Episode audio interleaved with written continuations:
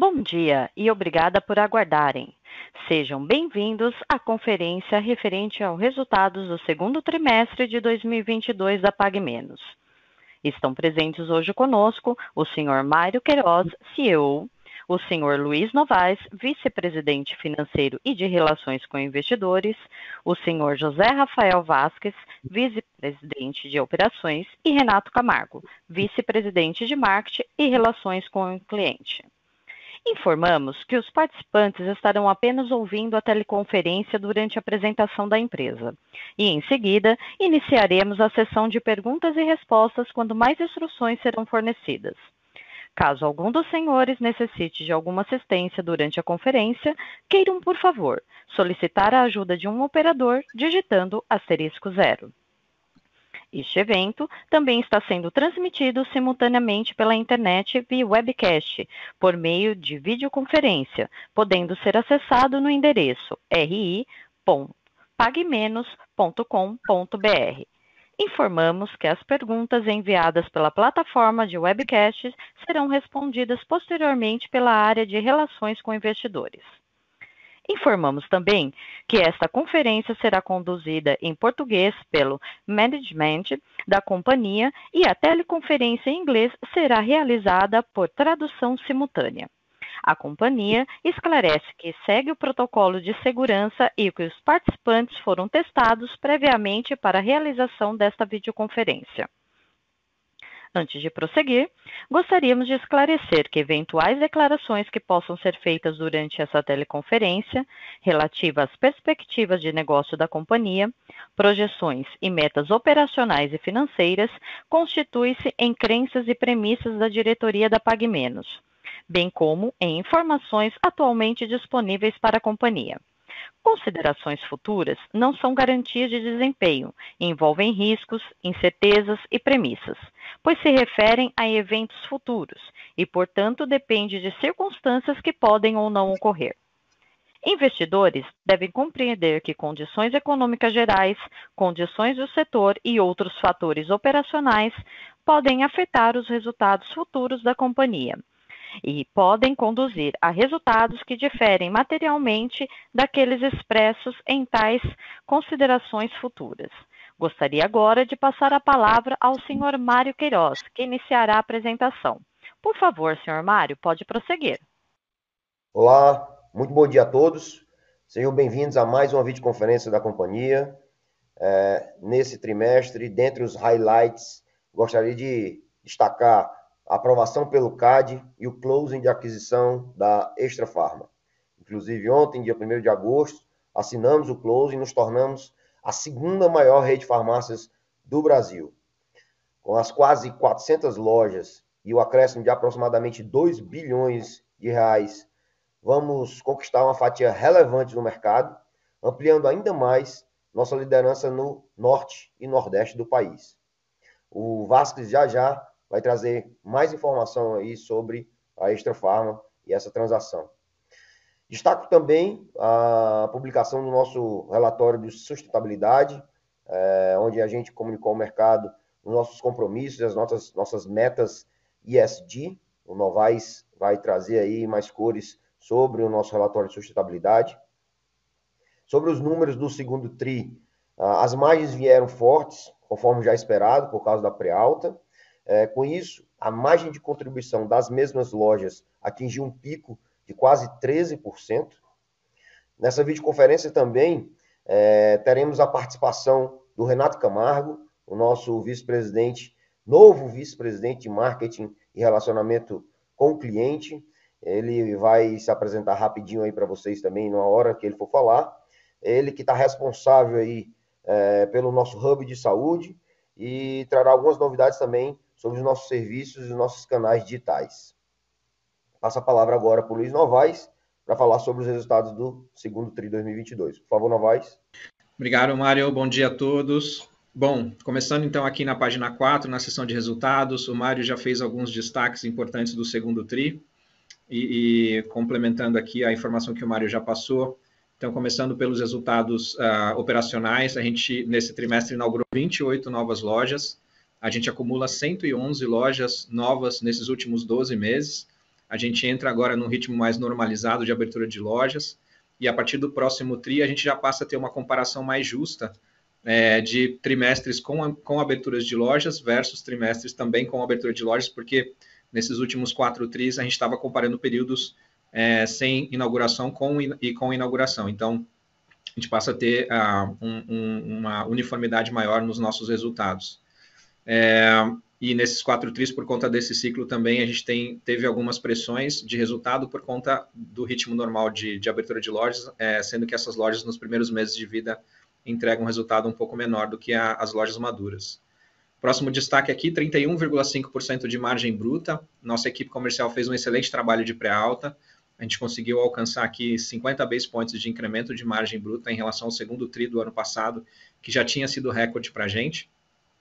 Uh, além disso, a gente tem outras alavancas também que melhoraram a margem, que a gente vai falar um pouco mais adiante. A gente, como o Mário já destacou, atingiu quase 13% de margem de contribuição das lojas, é 0,6 ponto percentual de crescimento nas mesmas lojas, ou seja, a gente está melhorando o resultado das mesmas lojas, continua, continua com a nossa jornada de catch-up e melhorando o resultado das novas, das mesmas lojas e financiando a nossa expansão. Na frente estratégica, a gente fez aqui três destaques: 9,6% do canal digital. O Renato vai falar um pouco mais sobre esse canal para a gente.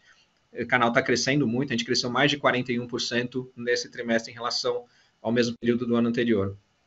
Relatório de sustentabilidade, o Mário já comentou, a gente vai falar mais adiante sobre ele. Foi outro avanço uh, super importante para a gente nessa frente ESG. A gente recomenda bastante a leitura desse relatório, que tem muita informação interessante aqui sobre a companhia. E o closing da, extra, da aquisição da Extra Pharma, que é outro marco estratégico, um potencial excelente de criação de valor para a companhia combinada. A gente também vai falar mais sobre ele durante a apresentação. A gente dá mais informações sobre a nossa evolução da expansão orgânica. Então, como eu disse, a gente abriu 28 acumulando nos últimos 12 meses. O foco continua sendo regiões Norte e Nordeste, 75% das inaugurações nessas regiões, 92% nas classes B2, C e D e 65% de lojas inauguradas em cidades de interior. A nossa curva de maturação continua muito alinhada com a nossa projeção, evoluindo muito positivamente, consistentemente. E além da curva de maturação de venda, né, os econômicos das lojas estão também performando muito bem, até melhor do que a gente planejou a maioria das lojas uh, já dando lucro operacional, a gente está muito feliz realmente com essa nova safra de, de novas lojas. Página 6, a gente demonstra aqui o desempenho das mesmas lojas. Crescimento total no segundo TRI foi de 4,6%. Uh, uh, destacando aqui produtos, o crescimento foi de 7,3%. A gente teve um efeito negativo de testes de Covid, que no ano passado foi muito forte no segundo TRI, que representou 3,4% da venda total da companhia Nesse ano, em comparação com o segundo tri do ano passado, a gente teve um efeito negativo de 2,7. Então, a gente destaca aqui principalmente o comportamento distinto entre as regiões do país, que a gente destaca aqui no, no segundo gráfico do lado direito, a, a, o comportamento do same-store das lojas do Norte e Nordeste versus as demais regiões do Brasil foi bem diferente. Nas, nas, na, no Norte e Nordeste, o same-store foi de 6,1 e nas demais regiões de 11,3 dando um destaque aqui para a região de São Paulo, para o estado de São Paulo, que o nosso semi-store das nossas lojas foi de 18%. Então, realmente, a demanda por produtos de gripe, toda essa questão é, de problemas respiratórios aqui em São Paulo e na região sudeste foi muito mais forte do que em outras regiões do Brasil. E por conta disso, a gente está mais posicionado no norte e nordeste, um crescimento um pouco menor. E a gente também viu uma, uma curva ascendente dentre os meses do trimestre. Abril foi um pouco mais fraco, por conta de uma demanda um pouco mais acentuada no final do mês de março, em função do, do reajuste de medicamentos. Então, os meses de maio e junho já tiveram uma, um same-store um pouco mais forte. Na, página, na próxima página, ah, desculpa, esqueci de destacar no, no, slide 6, a gente também tem um número muito pequeno de lojas naquele estágio de 2 a 3 anos, que são lojas que ainda estão no seu ramp-up. Então, o nosso semi-store aqui é praticamente o semi-store de lojas maduras, é, como eu disse, a gente está no, no, início do nosso ciclo de expansão com 111 lojas inauguradas nos 12 últimos meses. Próxima página, a gente faz um destaque aqui dos componentes de crescimento de vendas. É, então, a gente tem aqui o que está puxando o crescimento das nossas vendas é o crescimento em emissões de cupons né, de volume, com 8,9% de crescimento. O ticket médio estável em 0,3% aqui de, de redução. Mas dentro do, do ticket médio, a gente tem o componente de inflação, é, de, de, de, preço, né? De, a inflação representou 8,2%, então 10,9% aproximadamente de medicamentos e uma inflação menor para não medicamentos, e um componente de mix é, que afetou negativamente 1,2 ponto percentual aqui, ah, por conta principalmente do, do, crescimento expressivo nas categorias de genéricos e, mar e marcas próprias que a gente vem alcançando, que é bastante importante e positivo para a companhia.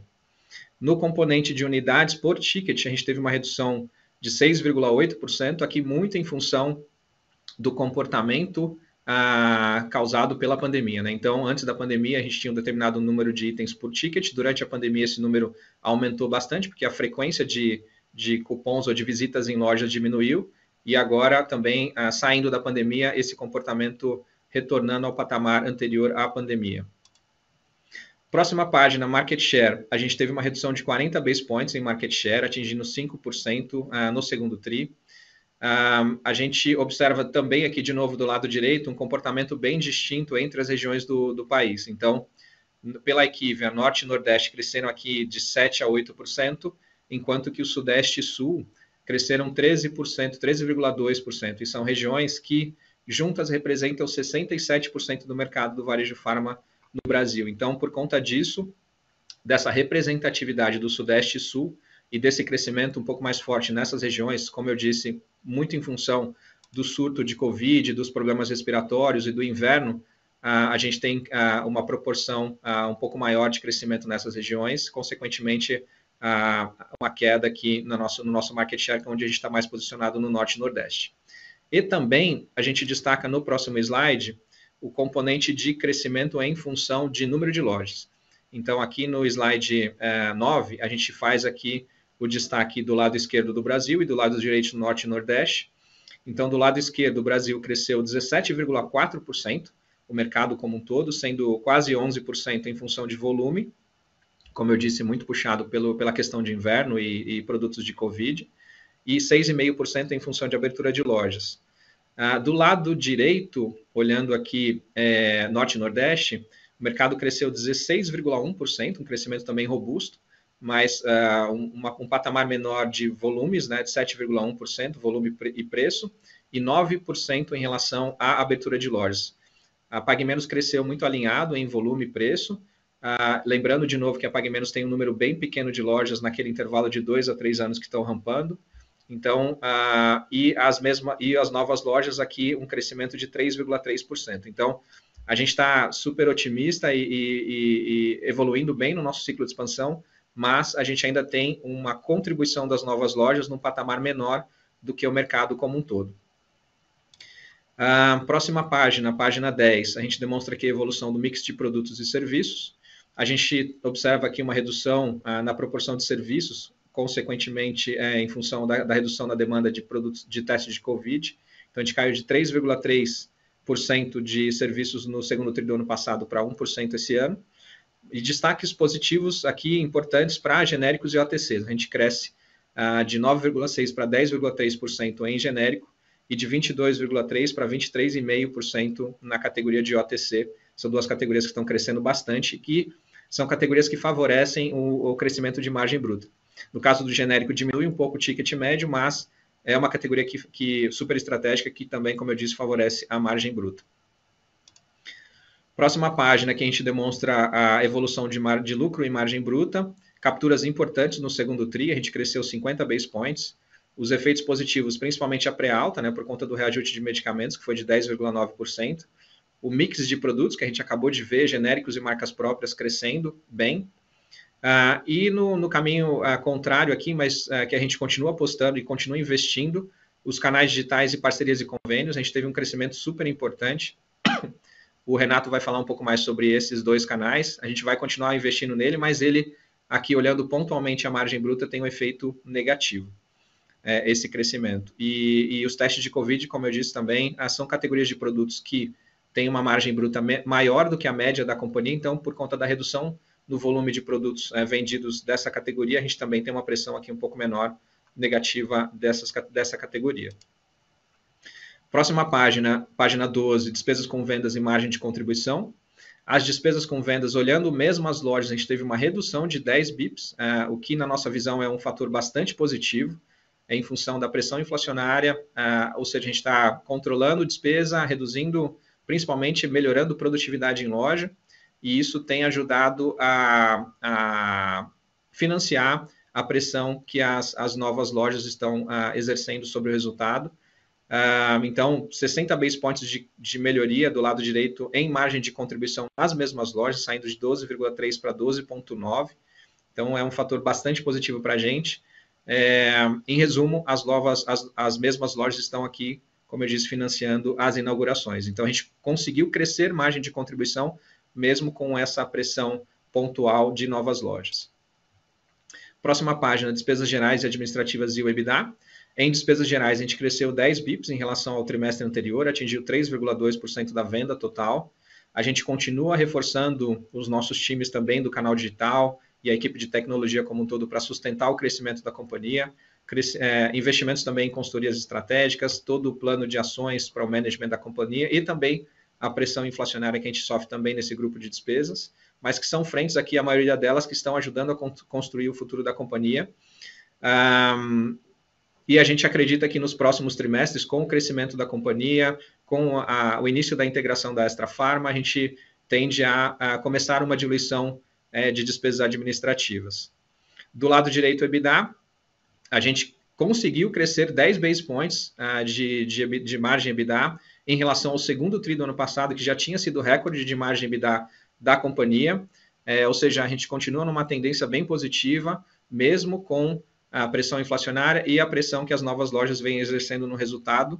E a gente, é, como no próximo TRI, como eu disse no início do, da nossa apresentação, a gente vai comparar períodos com inaugurações de lojas, a gente tende a observar um incremento um pouco melhor aqui, observar um crescimento maior em margens EBITDA, em margem EBITDA. No lucro líquido, na página 14, a gente terminou o trimestre com 56,7 milhões de lucro líquido. Efeitos do lado direito, a gente demonstra aqui o bridge é, dos componentes que afetaram o lucro líquido. Então, operacionalmente, né, o efeito venda e efeito margem foram positivos no trimestre em relação ao segundo tri do ano passado. Operacionalmente, a gente continua super bem. E uma pressão negativa, principalmente de resultado financeiro, é, por conta da taxa de juros. A gente saiu de uma taxa de juros no segundo tri do ano passado próximo de 4% para uma taxa de juros Selic aqui é, próxima de 13% no segundo TRI, então isso, sem dúvida, pressiona o resultado e o lucro líquido da companhia. E também uma pressão aqui um pouco maior em depreciação e amortização por conta dos investimentos que a companhia vem fazendo em novas lojas. Próxima página 15, o ciclo de caixa e endividamento. A gente mantém um estoque bastante reforçado, a gente terminou o período com 115 dias de estoque. A, a indústria farmacêutica continua ainda é, trabalhando para reconstituir e recompor a, a, os índices de ruptura. Então, a gente permanece com investimento alto aqui em estoques para poder sustentar a nossa venda e o nosso ritmo de crescimento.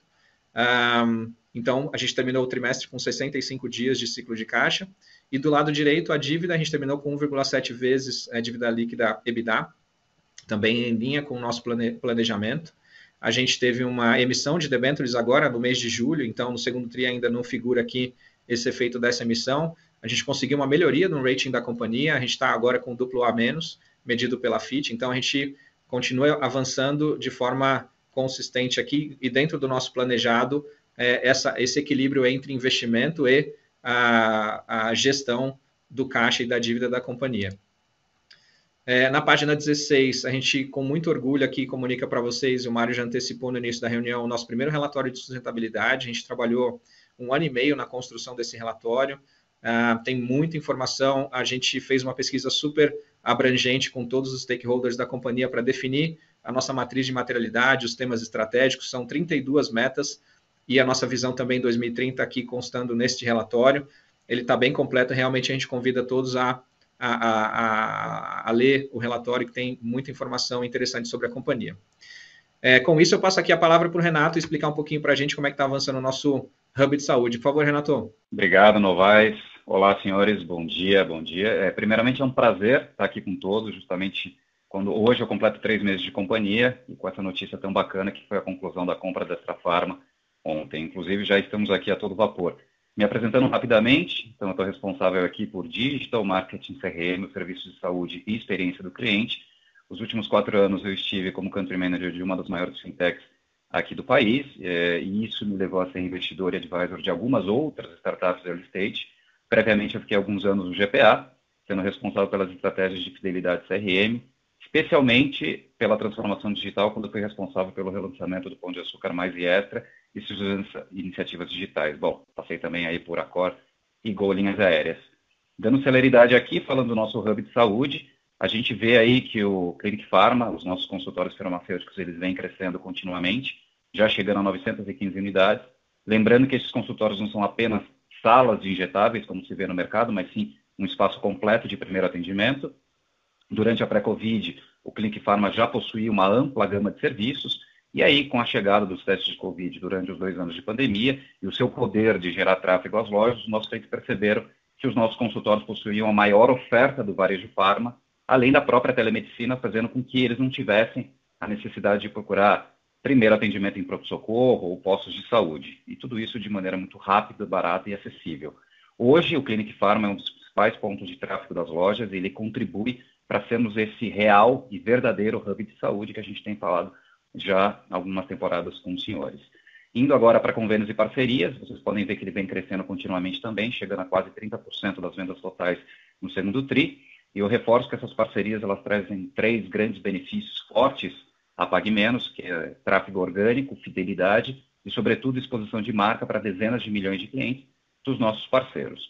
E aí, finalizando esse slide, temos aí os medicamentos especiais, AMI, né, juntamente com a manipulação, que possuem uma ótima participação nas vendas da companhia, considerando que os investimentos estruturais foram feitos recentemente e ainda estão iniciando a sua escalada de maturação. São produtos com ótima margem, medicamentos especiais ele vai escalar cada vez mais, que já vem numa tendência muito positiva por conta de mais propagandistas que a gente tem alocado nas regiões, e manipulação ele tende a crescer também, especialmente pelo marketplace que a gente já começou a implementar no segundo TRI e que está sendo fechado para atender todo o Brasil. Falando aí no próximo slide já, é, ampliando o alcance do Clinic Pharma, as nossas parcerias estratégicas elas vão muito além de acordos e medicamentos que eu citei agora há pouco. O nosso foco é nos juntarmos com outras grandes companhias para sermos um ponto de primeiro acesso à saúde. Então, dando um rápido contexto, né?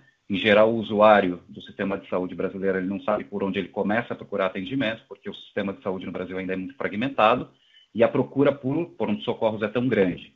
E um percentual bastante expressivo dessas pessoas que se deslocam até esses pronto-socorros, eles não precisariam desse atendimento.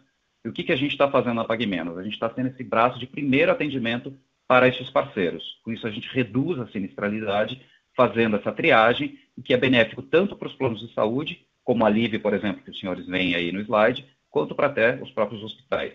Além disso, como parte dessa jornada, iniciamos aí é, o nosso plano Sempre Bem Saúde já no segundo TRI, que ele oferece, por exemplo, telemedicina ilimitada a R$ 9,90. Ele vem ganhando bastante tração, com uma tendência bastante positiva que futuramente eu vou reportar para os senhores, e ele completa com isso a jornada do cliente dentro das nossas farmácias. Indo ao próximo slide, é, no digital, ou seja, nossos canais não físicos, a gente tem apresentado crescimento contínuo e estruturado, já chegando a 9,6 no TRI e mantendo essa tendência mesmo após este TRI. Reforço aqui que a nossa preocupação é ganhar escala de maneira estruturada, para que esse crescimento não seja somente pontual, o chamado voo de galinha, né? Então a gente tem feito de maneira bastante estrutural. É, o app e o site, que é a soma aí que vocês veem como e-commerce, vem crescendo participação continuamente, já chegando a 52% do total da participação do digital. E quando a gente inclui televendas e a nossa prateleira infinita, a gente totaliza quase 88% nos nossos canais proprietários. Vale lembrar que a modalidade clique e retire ou ligue e retire já representa 32% do total da participação do digital na companhia, permitindo com que os clientes possam ir até as lojas, reduzindo o custo de frete e comprando produtos e serviços adicionalmente durante a sua visita às nossas lojas. Bom, no próximo slide, para finalizar, falo aí do nosso social commerce, a nossa lojinha Pague Menos, que ela vem tracionando fortemente. É um produto único, varejo farma, nenhum outro concorrente ainda tem. Ele mescla renda extra com poder de influência das pessoas que montam sua própria lojinha. A gente já atingiu aí quase 7 mil lojas ativas no período, com quase 8% da participação do e-commerce da companhia. E ele ajuda a ganhar notoriedade, credibilidade, tráfego orgânico, e quando a gente tem mais tráfego orgânico, a gente obviamente ajuda a reduzir o custo de aquisição de cliente, o CAC, da companhia. Bom, com isso eu encerro e eu passo a palavra de volta ao Novaes. Obrigado, Renato. Deixa eu fazer só uma introdução sobre os financials da aquisição da Extra Farma. E aí o Vasquez, que é o sponsor aí do, do projeto, eh, vai explicar um pouquinho melhor para a gente como é que vai avançar a integração. Então, começando aqui na página 23, a gente então ontem anunciou, a, a, finaliza, a finalizamos né, o, a transação de aquisição da Extra Farma, então a partir do dia 1 de agosto a gente começa a incorporar a Extra Farma nos nossos balanços e começa a fazer a gestão efetiva da companhia. É, esse período de um ano, né, desde maio do ano, do ano passado, foram a, a, gente fez avanços importantes, então a gente passou esses 14 meses, esse um ano e quatro meses uh, trabalhando na defesa do processo dentro do CAD, é, confirmando todas as sinergias que a gente tinha mapeado na diligência anterior a maio. A gente usou esse período também para fazer todo o planejamento da integração. Foi um período, sim, um pouco mais longo do que o que a gente planejou, mas esse, esse excesso, esses meses adicionais ao planejado foram super importantes para a gente ter um planejamento ainda melhor da integração. E a gente também usou esse período para formalizar os desinvestimentos, foram as oito lojas que o CAD definiu como necessidade de desinvestimento para a gente poder seguir com a transação. Então, foi um período um pouco, um pouco mais longo, mas super útil para a gente. Próxima página, página 24, os termos atualizados da transação. Então, o Enterprise Value não altera, né? Então, 700 milhões de reais, como a gente tinha assinado lá em maio do ano passado. A dívida líquida, ela diminuiu, então a, a situação de endividamento da companhia melhorou. Então, lá em maio do ano passado era próxima de 100 milhões de reais, hoje é próximo de 36 milhões de reais. E o capital de giro também melhorou, é, em comparação com o capital de giro da, do momento onde a gente a, é, assinou o contrato. Então, ele melhorou 73 milhões. Então, a soma desses fatores resulta num equity value de 737 milhões. Ah, os acionistas minoritários do Ultra, uma pequena parcela ali, menos de 1%, aderiu, ou seja, optou por permanecer como sendo um acionista da Extra Farma. Então, a gente adquiriu 99% das ações da empresa, que totalizam ali 730 milhões de reais. E esses 730 milhões de reais serão pagos da seguinte forma, em três parcelas, 50% foi pago ontem, e os outros 50% serão pagos metade no, em agosto de 2023 e a outra metade em agosto de 2024. Então, como eu disse, a gente consolida a companhia agora a partir de 1 de agosto, já no terceiro TRI a gente já mostra a, a evolução da companhia consolidada, né? A, a, a Pag Menos e a Extra Farma separado e o consolidado. Próxima página 25, a estrutura de capital, como fica após a aquisição da Extra Farm. Então, hoje, antes da aquisição, a gente terminou o segundo TRI com 1,7 vezes dívida líquida EBITDA. Como a Extra Farm, vocês vão ver nos próximos slides, tá excluindo os efeitos do IFRS 16, com uma margem EBITDA, um EBITDA é, marginalmente negativo. Então, a gente acrescenta a dívida aqui, consequentemente, a gente vai atingir um patamar próximo de 2,7 vezes dívida líquida EBITDA. Ah, e depois a gente ainda tem investimentos complementares em estoques, em, em outros elementos da Extra Farma. A gente deve, então, se aproximar dos três vezes dívida líquida EBITDA. Mas com toda a captura de sinergia, a geração de caixa, tanto de Extra Farma quanto de Pague Menos, no consolidado, a gente retoma o patamar de 1,7 vezes dívida líquida EBITDA no horizonte de até dois anos após ah, esse processo aí de, de integração. E na parte de baixo a gente demonstra a posição forte de liquidez que a companhia tem. Então a gente fez uma emissão de debentures, como eu disse. Então a gente tem hoje uh, próximo de 900 milhões de reais em caixa, com outros 600 milhões de reais em recebíveis, um bi e meio uh, de liquidez aqui somando os recebíveis, com o prazo médio da nossa dívida bem razoável, próximo de três anos, com um rating de duplo a menos, ou seja, a gente está numa situação uh, de caixa confortável, óbvio que controlando aqui os investimentos para manter esses patamares. E aí, com isso, eu passo agora a palavra para o Vasquez explicar um pouquinho para a gente como é que vai avançar o nosso ciclo da integração. Por favor, Vasquez. Obrigado, Novaes. Bom, bom dia a todos e a todas. É, como o Renato comentou, o Mário também, Novaes reforçou, né? A gente começou, desde ontem estamos aí realmente envolvidos diretamente com a integração da Extra Farma. Durante esses 14 meses, desde maio do ano passado até agora, eu diria que a gente vem construindo o mapa dessa integração e agora estamos efetivamente no terreno junto com a equipe da Extra Farma. Já, nós já visitamos isso no passado, mas sempre é importante é, a gente colocar um pouco mais de intensidade em falar os pilares da nossa integração. Né? Então, começando com eficiência logística, a gente já discorreu bastante sobre esse tema, ou seja, como nossos CDs entre PagMenos e Extra Farma são complementares para regiões como Maranhão, Pará, Pernambuco e Bahia. Isso vai fortalecer nossa malha logística, sem dúvida, tendo um produto mais disponível e mais rápido para o cliente, e claro, com benefícios também no aspecto tributário.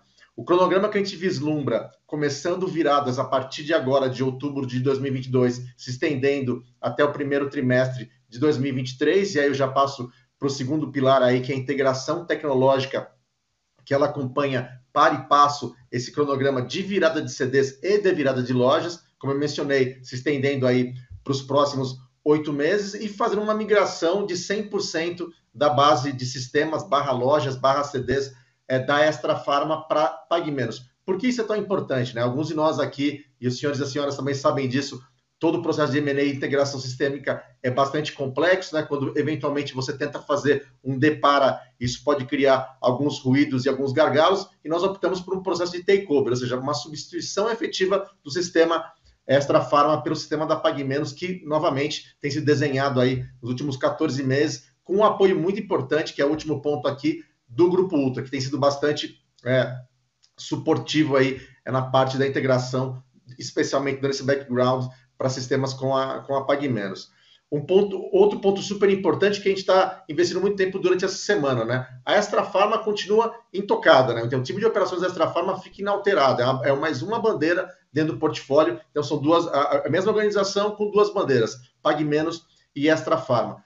Como eu mencionei, estamos aqui em São Paulo, nós, nós temos um escritório importante, com boa estrutura aqui na Vital Bra Brasil, que nós reformamos e ampliamos para receber a equipe da Extra, da Extra Farma, que já começou desde ontem a estar tá, é, junto com a equipe da PagMenos, ou seja, duas bandeiras ali fisicamente trabalhando juntos, o que, o que nós acreditamos que também gera sinergia, que também gera, obviamente, oportunidades entre as duas é, bandeiras e convergência operacional, né? algo importante para a gente, e, e vamos falar um pouco mais de sinergias mais à frente, condições de compra, por exemplo, com fornecedores de revenda e não revenda, a gente entende que vai estar uniformizado em até seis meses. Vamos buscar isso antes, para obviamente começar a capturar essa sinergia.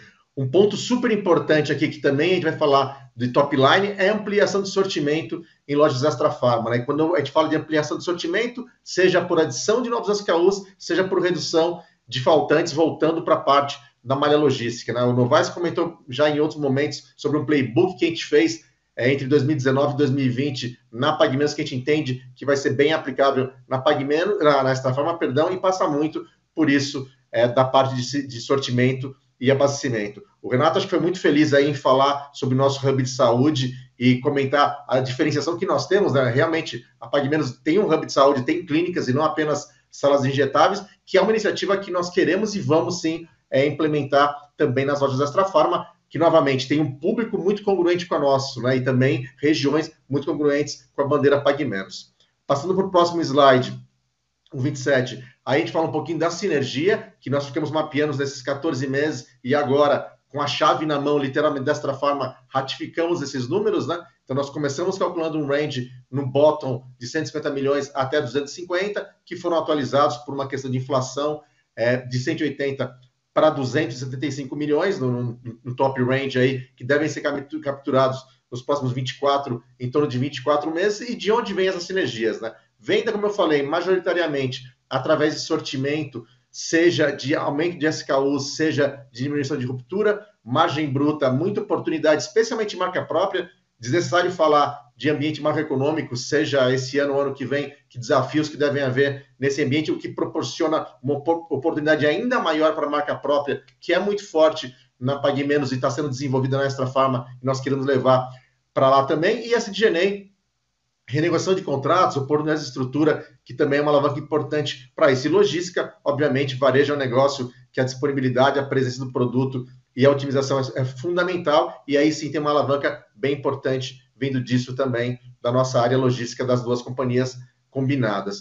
E no próximo slide, aqui o Novaes comenta um pouquinho sobre, sobre esse tema, né? mas é a visão dessa nova companhia consolidada, né? bandeira Pague Menos, bandeira Extra Farma, em 2021, como ficava, como está em 2022, reforço, né? agora que nós estamos é, bastante envolvidos aí já no negócio da Extra Farma, a Extra Farma também, com as lojas de São Paulo, como foi mencionado, é, lojas Pague Menos, também teve um, um segundo trimestre bastante interessante e, e ganhando é, força aí na venda em alguns estados que foram mais impactados por gripe e resfriado. Então, essa nova companhia, uma companhia, como já foi mencionada também pelo Mário, de quase 1.600 lojas, segunda maior rede em número de lojas, com muita oportunidade de melhoria de venda média por loja. Acho que essa vai ser talvez a maior alavanca que a gente deve conseguir aplicar na Extra Farma, com uma receita primeiro semestre aí de 5, quase 5,5 bilhões e um EBITDA combinado em função de ser marginalmente negativo, como também já mencionado pelo Novaes na Extra Farma, então, esse impacto aí é de indo esse EBITDA ex-FRS para 202 milhões. Ou seja, uma companhia bastante pujante, estamos muito satisfeitos do, do, do, desenho que foi feito, do mapa que foi feito durante uh, esses 14 meses, e agora estamos todos nós aí, executivos da PagMenos desta forma juntos, desbravando esse terreno para entregar essa sinergia. Dito isso, eu volto para o nosso CEO, Marco Queiroz. Bom, obrigado, Vasques. É, realmente a gente entra aí num novo ciclo uma nova era aqui da PagMenos. PagMenos agora como a segunda maior rede de farmácias do Brasil. É, não só isso, mas algo que também a gente buscou, fez uma pesquisa, a gente passa a figurar entre os top 10 redes de varejo, não só de farmácia, mas de qualquer varejo, inclusive com franquias, então com quase 1.600 lojas espalhadas por todo o Brasil. Uma liderança inconteste no Norte e Nordeste, é mais de 21% de market share, quase duas vezes e meia acima do segundo player no Norte e Nordeste. É, nenhuma outra rede tem uma, uma liderança numa região única do país, e a gente está falando de duas regiões, então somos líderes no Norte, líderes no, no Nordeste, é, isso aí mostra a, a nossa pujança é, como é, esse segundo player do mercado no Brasil. E, por último aqui, a maior plataforma de serviços de saúde, com quase mil consultórios na PagMenos e mais os 200 consultórios que nós vamos implementar na Extra Farma. A gente vai realmente oferecer é, esse hub completo de saúde para os nossos é, clientes, para os nossos pacientes, e isso nos dá bastante orgulho. Estamos muito é, otimistas, muito felizes com essa nova era da Pague Menos. Com isso, eu concluo e abro agora para perguntas e respostas. Obrigada. Iniciaremos agora a sessão de perguntas e respostas. Caso tenha alguma pergunta, pressione asterisco 1 do seu telefone. Se a qualquer momento sua pergunta for respondida, aperte asterisco 2 para se retirar da fila. As perguntas serão respondidas à medida que forem recebidas. Solicitamos a gentileza de tirarem o fone do gancho ao efetuarem a pergunta. Dessa forma, uma ótima qualidade de som será oferecida. Por favor, aguardem enquanto coletamos as perguntas. Nossa primeira pergunta é de Maria Clara, Itaú. Bom dia. É, obrigada por pegarem a nossa pergunta. Aqui do lado do Itaú, a gente queria entender um pouco melhor sobre as perspectivas de curto prazo relacionadas à rentabilidade. Se vocês puderem focar uma parte da resposta, dando mais detalhe na questão da ruptura, quais foram os principais drivers é, que afetaram o índice de ruptura nesse trimestre, qual a perspectiva de normalização e também a questão das perspectivas futuras da integração da Extra Farma e como isso deve se traduzir em performance de rentabilidade no curto prazo, seria ótimo. É, obrigada. Bom, é, obrigado pela pergunta, Maria Clara. É, eu vou responder um pouco sobre a ruptura e o Vasquez aí eu peço para ele responder um pouco sobre a Extra Farma e a perspectiva de crescimento. Não vai ficar à vontade também, se quiser aí contribuir com a resposta. A questão da ruptura, a gente é, já vem acompanhando desde o quarto trimestre é, de 2021 que a indústria aí com o surto que teve da Omicron é, realmente ela não estava preparada. Teve também é, toda uma questão, principalmente de antibióticos e produtos para criança, e com o lockdown, a demanda caiu bastante, caiu mais de 50%. Então, a, a produção também reduziu. E aí, quando voltou o surto, é, a indústria não estava preparada, para, principalmente nessas categorias. E a gente já começa a ver uma certa regularização após aí, já no segundo trimestre, abril, maio, e mas a gente ainda sofreu um pouco nesse segundo trimestre com, com ruptura. A gente acredita que, que nós estamos bem próximos da normalização dessa questão da ruptura. Houve também uma questão operacional em um dos nossos CDs, o principal CD que é o CD aqui do Ceará, que abastece aí coisa de oito estados. É, houve um gargalo na nossa, na nossa operação e a gente atrasou um pouco o abastecimento, então foi um, um mix aí e um desabastecimento da indústria e um problema operacional nosso logístico já foi sanado. É, a gente acredita que o terceiro trimestre a gente não deva ter mais essa questão de ruptura atrapalhando as nossas vendas, a nossa performance.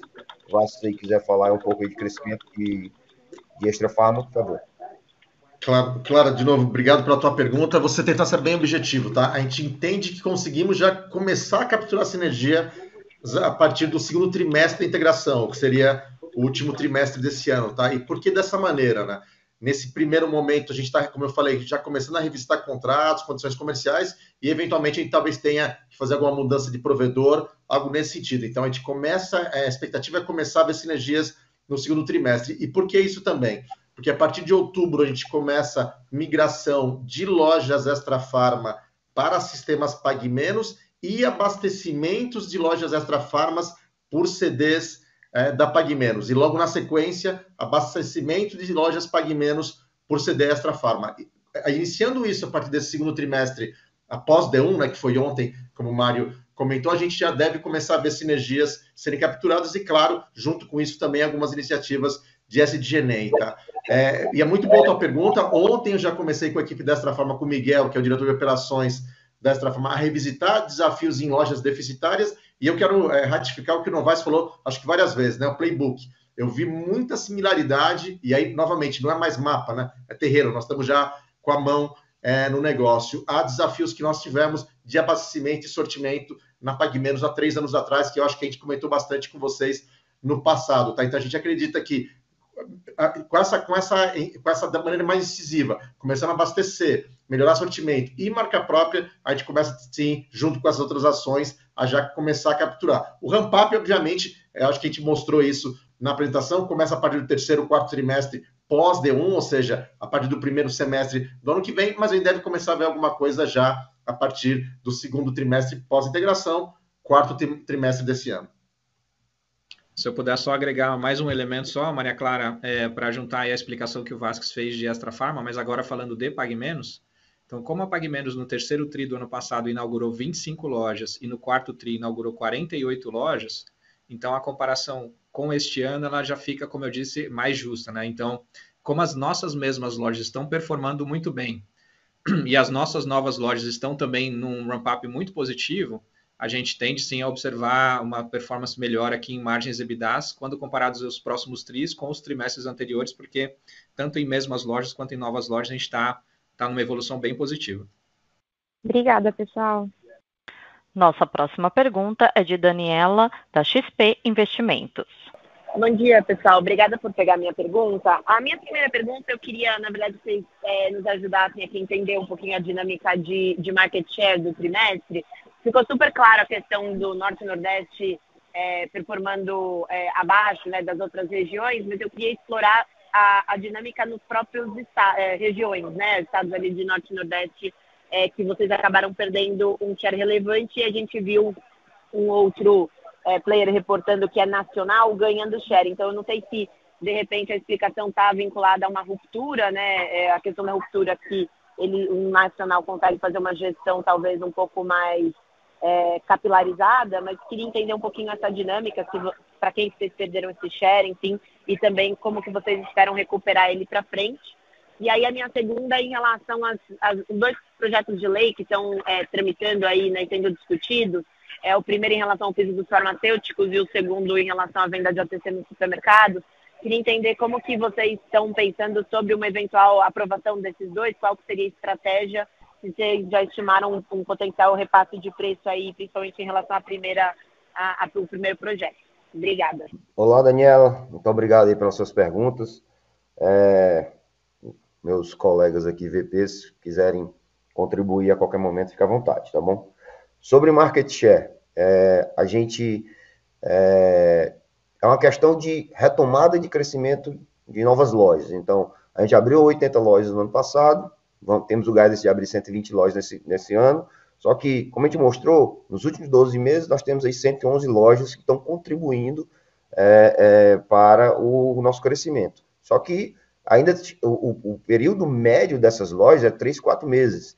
Então, a, a, elas ainda contribuem pouco para o nosso crescimento. Então, aquele slide que a gente mostrou comparando da onde vem o crescimento, enquanto o crescimento por exemplo, como você citou no Norte e Nordeste, 9% do crescimento das demais redes ou do mercado vem de novas lojas, o nosso ainda é 3%. Então, quando é que a gente vai ver um, um, o nosso market share aí neutralizando ou voltando a ganhar é, é, mercado? É quando o nosso ritmo de abertura de lojas é, estiver ah, em linha com o mercado ou acima, é matemático, né? A gente teve aí um, um ganho muito grande nas nossas mesmas lojas com toda a aplicação das melhorias operacionais, redução de ruptura, aumento de sortimento, é, crescimento dos canais digitais, mas tem também uma, uma, parcela muito grande do crescimento do mercado com novas lojas, que a gente começou a, a, atacar isso com as 80 lojas do ano passado, com as 120 desse ano, e aí quando a gente tiver aí com mais lojas dentro do primeiro, segundo e terceiro ano contribuindo uh, com o nosso crescimento, a gente vai ver aí uma, uma normalização dessa, dessa evolução do market share. Quanto aos dois projetos de lei, quanto a MIPS em supermercados, eu acho que até falei na nossa última é, conferência.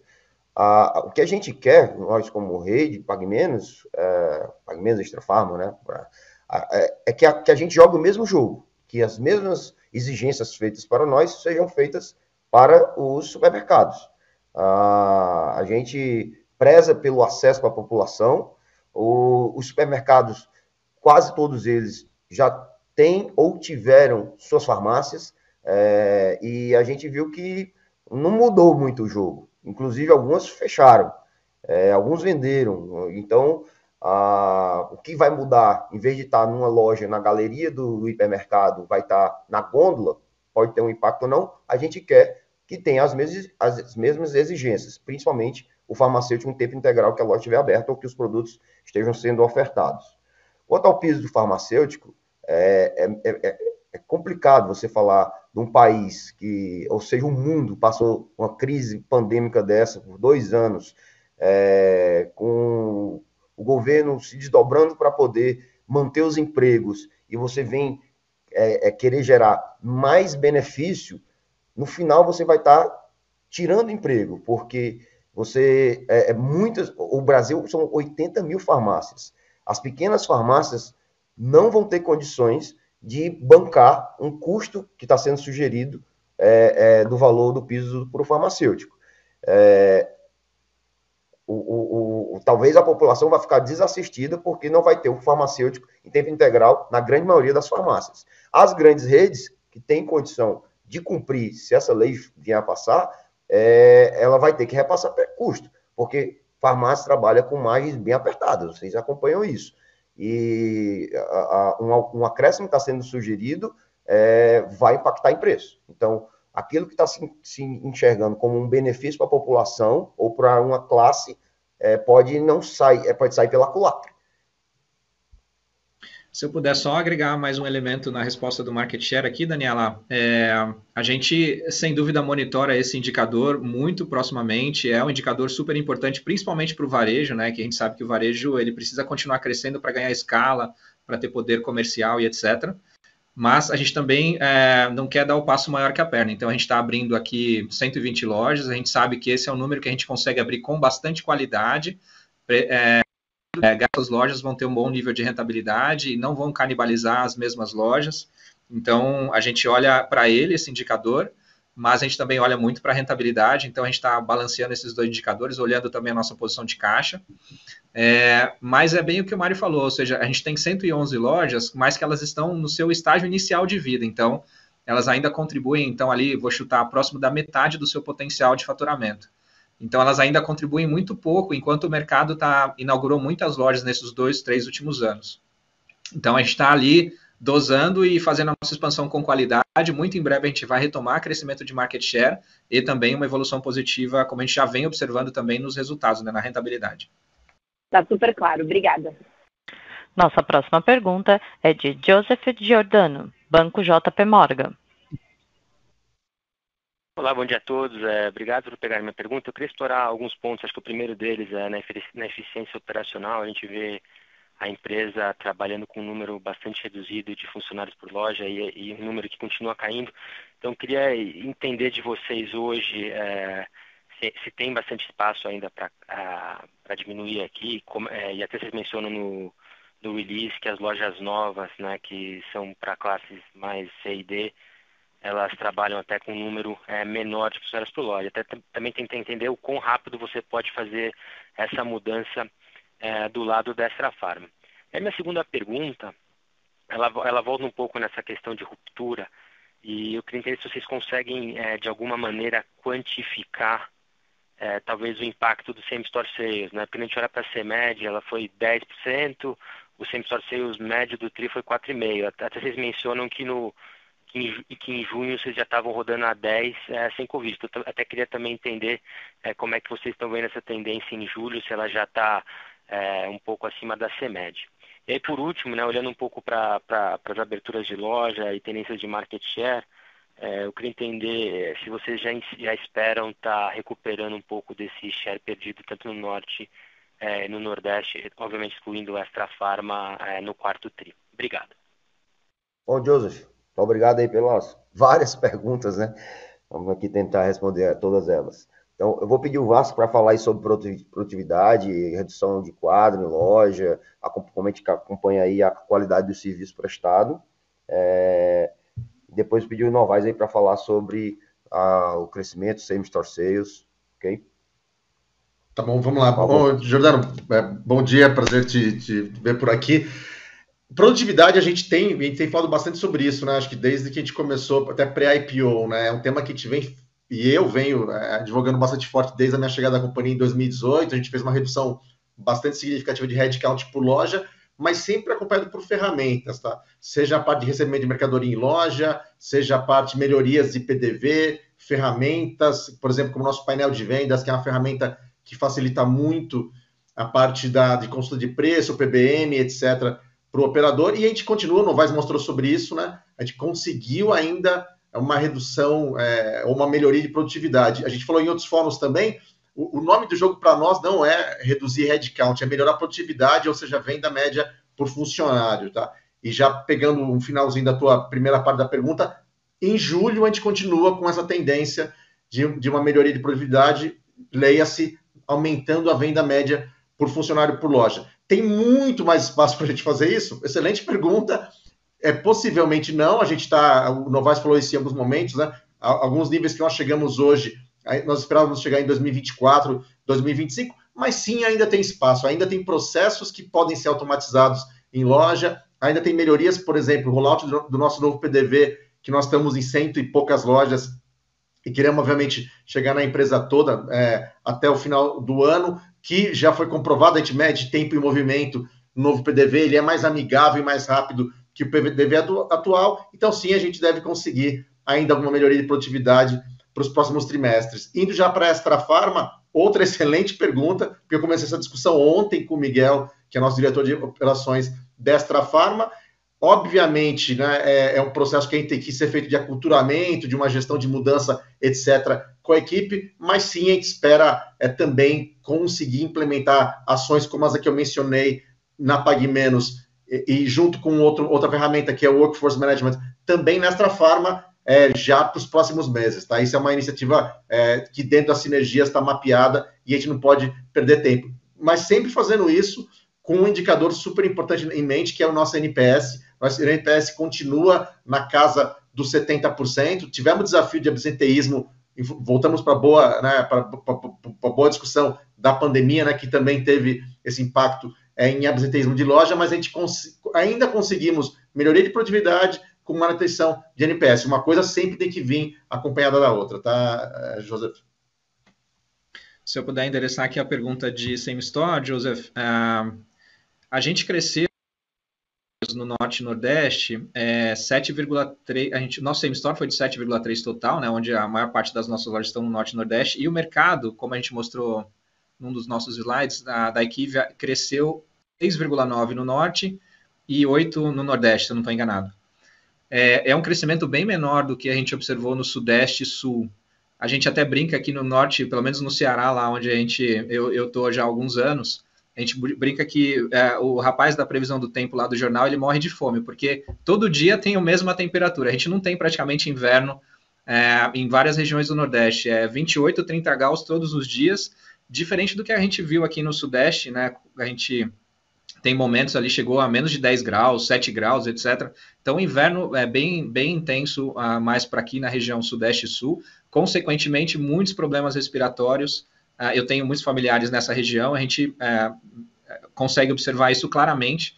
Então a demanda por produtos de gripe, a demanda por produtos de covid, todos eles no sudeste e sul é muito mais intenso. A gente cresce de novo no norte e nordeste em relação a produtos que não são relacionados à covid, muito em linha com o mercado. Então a gente está alinhado. E o inverno que a gente percebeu nesse ano foi bem diferente do que aconteceu uh, mesmo antes de pandemia. Acho que por conta desses dois anos de todo mundo em lockdown, o nível de contaminação de gripe e outros problemas respiratórios agora foi bastante intenso. Então, é, pelo fato de a gente estar mais posicionado no Norte e Nordeste, o nível de crescimento foi menor lá, é menor aqui nessa região, mas a gente cresce muito em linha.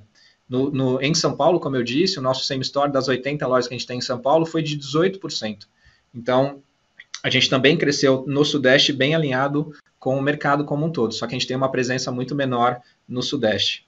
E, e, e para endereçar o ponto do market share, acho que a gente comentou um pouquinho na pergunta da Daniela, mas uh, o efeito novas lojas ainda é muito marginal para a gente. Então, só 3% do nosso crescimento é oriundo das novas lojas, enquanto que no mercado como um todo, no Norte e Nordeste, é, é de 9%. Então, a gente ainda deve uh, uh, ter que esperar alguns trimestres para as nossas novas lojas irem contribuindo, né, crescendo na sua curva de maturação, a gente continua inaugurando lojas, para que num determinado momento a gente até ultrapasse é, esse, esse, essa parcela de crescimento oriunda de novas lojas. Então, isso deve acontecer nos próximos trimestres. Perfeito, muito obrigado. Nossa próxima pergunta será de Vitor, Banco Santander. Olá, bom dia, pessoal. Obrigado por nossas perguntas. É, se eu puder voltar na dinâmica de mercado, acho que ficou bem claro a diferença da performance entre as regiões, mas eu queria entender um pouco em relação à exposição da companhia em diferentes níveis de renda, que lá de vocês tem uma exposição maior para a classe D. Eu queria saber se isso pode ter impactado negativamente as vendas durante o TRI, principalmente acho que no cenário inflacionário atual. E a, ser, a segunda em relação ao, ao nível de alavancagem esperado da companhia é, após o CAPEX e o Working Capital que vai ser despendido na operação de essa farma, que vai chegar no nível de três vezes. Eu queria saber como vocês, o quão confortável vocês estão e como que isso se conversa com a recompra anunciada ontem. Bom, Vitor, obrigado pelas suas perguntas. É, a questão da alavancagem, eu vou pedir o Novaes para responder. A primeira, eu confesso que ficou um pouco confuso para mim. É, sobre se há, há uma, uma, discrepância entre a performance das, das, lojas que estão mais inseridas no público AB do que CD, é isso? É, eu acho que seria em relação à exposição da companhia à classe CD, se isso pode impactar negativamente as vendas no trimestre da companhia. Esse seria o foco. Tá. É, você pode pegar essa pergunta? Perdão, estava desmutando aqui. Claro que posso. Vitor, não, não teve. É uma boa pergunta e a gente estava fazendo análise de lojas, inclusive novas, né? Que, apesar que majoritariamente a gente abriu, e o Novaes comentou sobre isso, né, em B2, C e D, não existe ainda, pelo menos, e obviamente eu entendo tua preocupação, a preocupação eventual do mercado, né? Que talvez classes mais altas sejam mais protegidas de oscilação econômica, mas a gente não vê isso de maneira clara, é, disposição de loja em classes mais é, é, simples né, em relação a, a, a, classes mais altas tal.